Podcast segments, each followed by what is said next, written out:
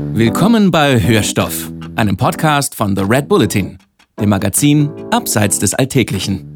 Hier gibt's spannende Geschichten aus unserem Heft zum Anhören. Diesmal eine Reportage aus der kalifornischen Wüste, wo ein Mann namens Jim Brown den besten Piloten der Welt beibringt, wie man Düsenjäger außer Kontrolle bringt und im Sturzflug Daten sammelt. Welche von Jim Browns Weisheiten unserem Autor Andreas Rottenschlager besonders in Erinnerung geblieben ist, verrät er hier vorab. Mein Name ist Andreas Rottenschlager. Ich bin der Autor der Reportage Nerven aus Stahl, bei der wir Testpiloten bei ihrer Arbeit begleitet haben. Unsere Ausgangsfrage war, wer sind eigentlich die Menschen, die nagelneue Flugzeuge zum ersten Mal an ihre Grenzen bringen, um wichtige Erkenntnisse für die Flugsicherheit zu sammeln? Also Menschen, die ihr Leben für die Sicherheit anderer Menschen riskieren.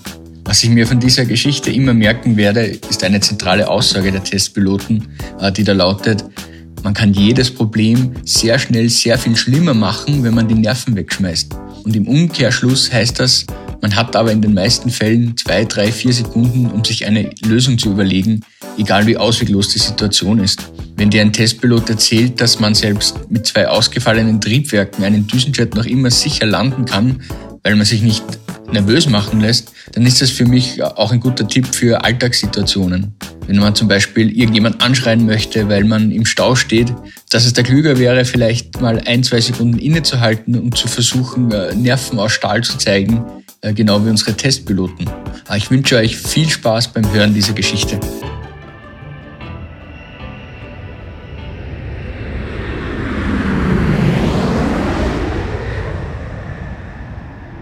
Nerven aus Stahl. An seinem schlimmsten Arbeitstag trennen Jim Brown zwei Zehntelsekunden vom Tod. Es ist der 10. Oktober 2003, ein warmer Nachmittag in Kaliforniens Mojave-Wüste. Brown, damals 49, ist Testpilot bei Lockheed Martin und soll die Flügelspannung eines F-22 Kampfjets bestimmen. Ein Routineeinsatz, auch wenn der Testplan wie der durchgeknallte Stunt aus einem Hollywood-Drehbuch anmutet. Brown soll mit dem 240 Millionen Dollar teuren Düsenjäger die Schallmauer durchbrechen und die Maschine auf den Rücken drehen, ehe er eine Rolle um die Längsachse ausführt, die er am Ende des Manövers mit einem Ruck am Steuerknüppel abstoppt. Sensoren messen die Schwingung, die dabei in den Tragflächen entsteht. Es geht um Millimeter. Am Boden analysieren die Lockheed-Ingenieure die Daten in Echtzeit. Brown hat das Manöver zwei Stunden lang im Simulator geübt, als er um 13 Uhr von der Startbahn der Edwards Air Force Base abhebt. Der Himmel ist aquamarinblau, die Sicht perfekt. 45 Minuten später durchbricht Brown die Schallmauer. Im Cockpit des Hightech-Düsenjägers spürt man davon nur ein leichtes Rumpeln. Brown dreht die Maschine auf den Rücken. Sein Himmel ist jetzt karger Wüstenboden, seine Erde blauer Himmel. Über Funk gibt der Testingenieur das Kommando durch. 3, 2, 1, go. Brown kippt den Steuerknüppel nach rechts. Die Maschine dreht sich. Sofort merkt Brown, dass etwas nicht stimmt. Die Maschine rollt viel zu langsam, neigt ihre Nase Richtung Erde. Brown schießt mit Überschallgeschwindigkeit auf den Wüstenboden zu. Schon nimmt die karge Landschaft sein gesamtes Sichtfeld ein. Brown starrt auf einen Kaktus, erkennt Umrisse, Zweige. Brown reißt den Steuerknüppel mit voller Kraft nach links. Die Fliehkraft drückt seinen Körper mit dem Achtfachen seines Gewichts in den Sitz. Brown zwingt den Jet wieder in den Steigflug. Aus der Atemmaske schießt Sauerstoff in seinen Rachen. Nach der Landung berechnet Brown die Zeit, die ihm vom Aufschlag getrennt hat. Zwei Zehntelsekunden. Die Dauer eines Augenzwinkerns oder das Lesen eines kurzen Wortes. Huh. Mojave, Kalifornien. 13 Jahre später. Jim Brown, heute 62, ist Ausbilder an der National Test Pilot School und steht vor einem Flugzeughangar und analysiert seinen beinahe Crash. Mich haben damals drei Dinge gerettet, sagt er. Instinkt, jahrelanges Training, die Fähigkeit schneller zu denken als das Flugzeug. Brown, ein großer Mann mit kurzem grauen Haar, dessen Gesichtszüge ein wenig an den ehemaligen Präsidenten George Bush erinnern, ist einer der erfahrensten Testpiloten der USA. 9300 Stunden im Cockpit. Lizenzen für 152 Flugzeugtypen. Brown war an der Entwicklung der F-22 beteiligt, des modernsten Jagdflugzeuges der Welt. Er flog wendige Cessnas, Linienmaschinen mit 300 Passagieren und testete die Navigationssysteme des 80 Millionen Dollar teuren F-117 Tarnkappenbombers. Wer über Nervenstärke, Präzision und mentale Spitzenleistungen von Testpiloten sprechen will, ist bei Brown richtig.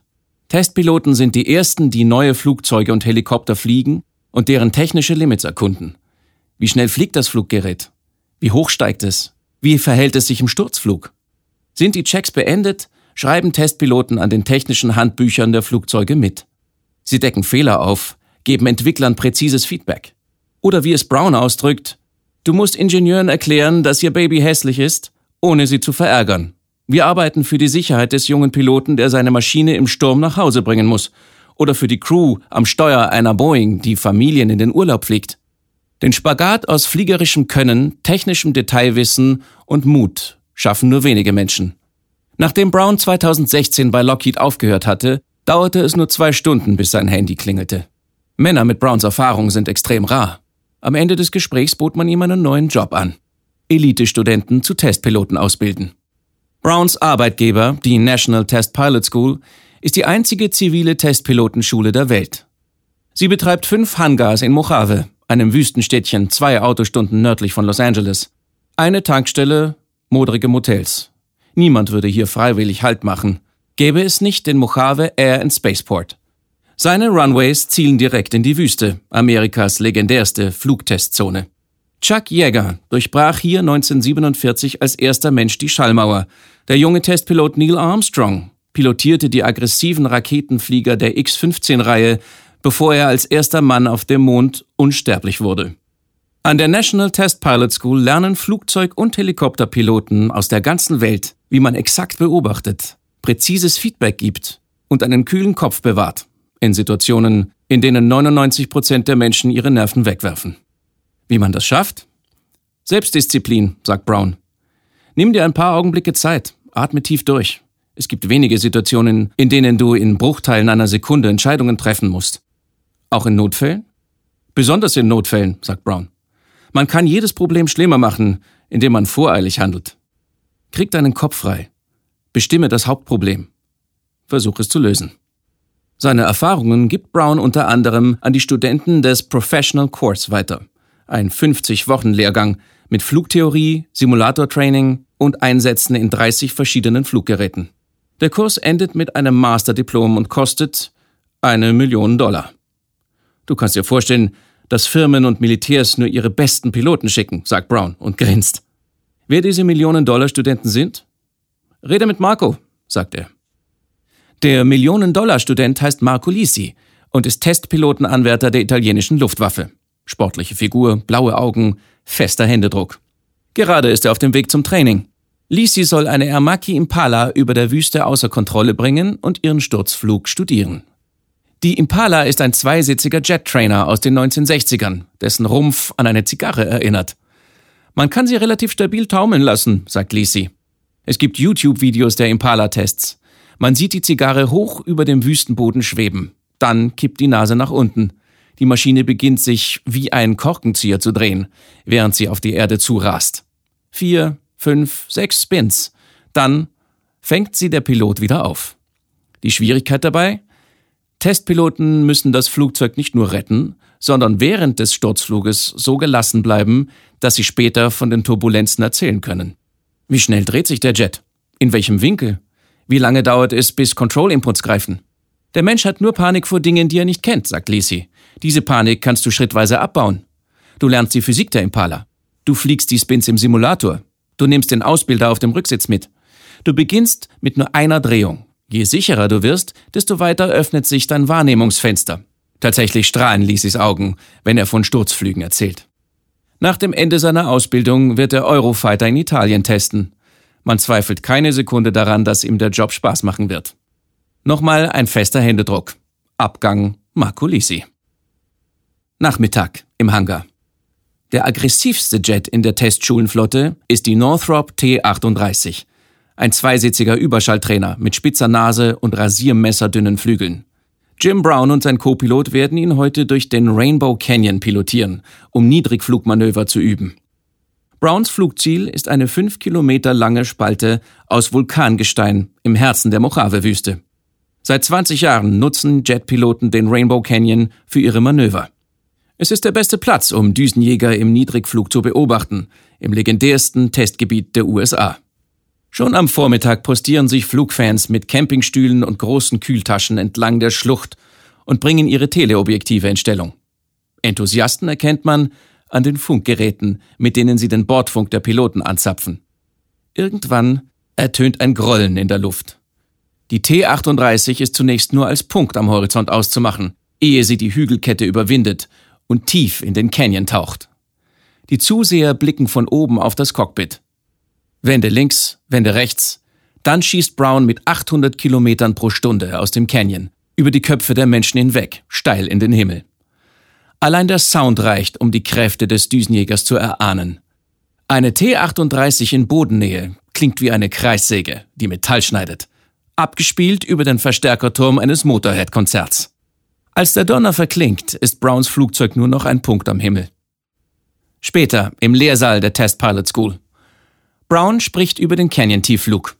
Du musst den Flugpfad erahnen und trügerischen Schatten ausweichen. Der Co-Pilot gibt dir Speed und Gehzahl durch. Du konzentrierst dich allein auf die Landschaft und deine Auge-Hand-Koordination. Dein Job ist es, nicht an der Wand einzuschlagen. Brown sagt, jeder erfahrene Testpilot kenne Geschichten von Abstürzen. Er selbst verlor 2009 einen Freund bei einem Jetcrash. Brown klopfte damals an die Tür der Witwe. Testpiloten verarbeiten Trauer unter anderem mit intensiven Feedbacks. Über jeden ihrer Flüge existieren Aufzeichnungen und Daten. Brown flog das Manöver seines toten Freundes im Simulator, arbeitete an Lösungen, beschrieb mögliche Ursachen, wertete Statistiken aus. Ein Jahr nach dem Crash trat Brown ans Podium der Society of Experimental Test Pilots, des Clubs für Testpiloten aus mehr als 30 Ländern. Brown sagt, ein Grundpfeiler des Testpilotendaseins ist das Teilen von Fehlern. Nicht nur nach Unfällen, sondern im täglichen Leben und in der Ausbildung. Dein Team profitiert von Fehlern. Es muss immer Erkenntnisse geben. Es ist vielleicht die wichtigste Lektion des Testpilotenberufs. Selbst schlimme Fehler bieten Chancen zur Entwicklung. Später am Abend spaziert Brown über den Runway der Testschule, der noch immer die Wärme der Mittagssonne ausstrahlt. Brown holt sein Logbuch aus der Jackentasche. Es enthält Daten, Flugzeugtypen und Kommentare zu jedem seiner Flüge, notiert mit der makellosen Handschrift einer Volksschullehrerin. Die Informationen sind präzise und emotionslos. Seinem beinahe Crash von 2003 hat Brown ganze drei Worte gewidmet. Near Ground Impact. Brown sagt, er habe damals keine Sekunde ans Aufhören gedacht. Es gebe genug Arbeit für Testpiloten. Laut dem Eintrag in seinem Logbuch saß er acht Tage später wieder im Cockpit.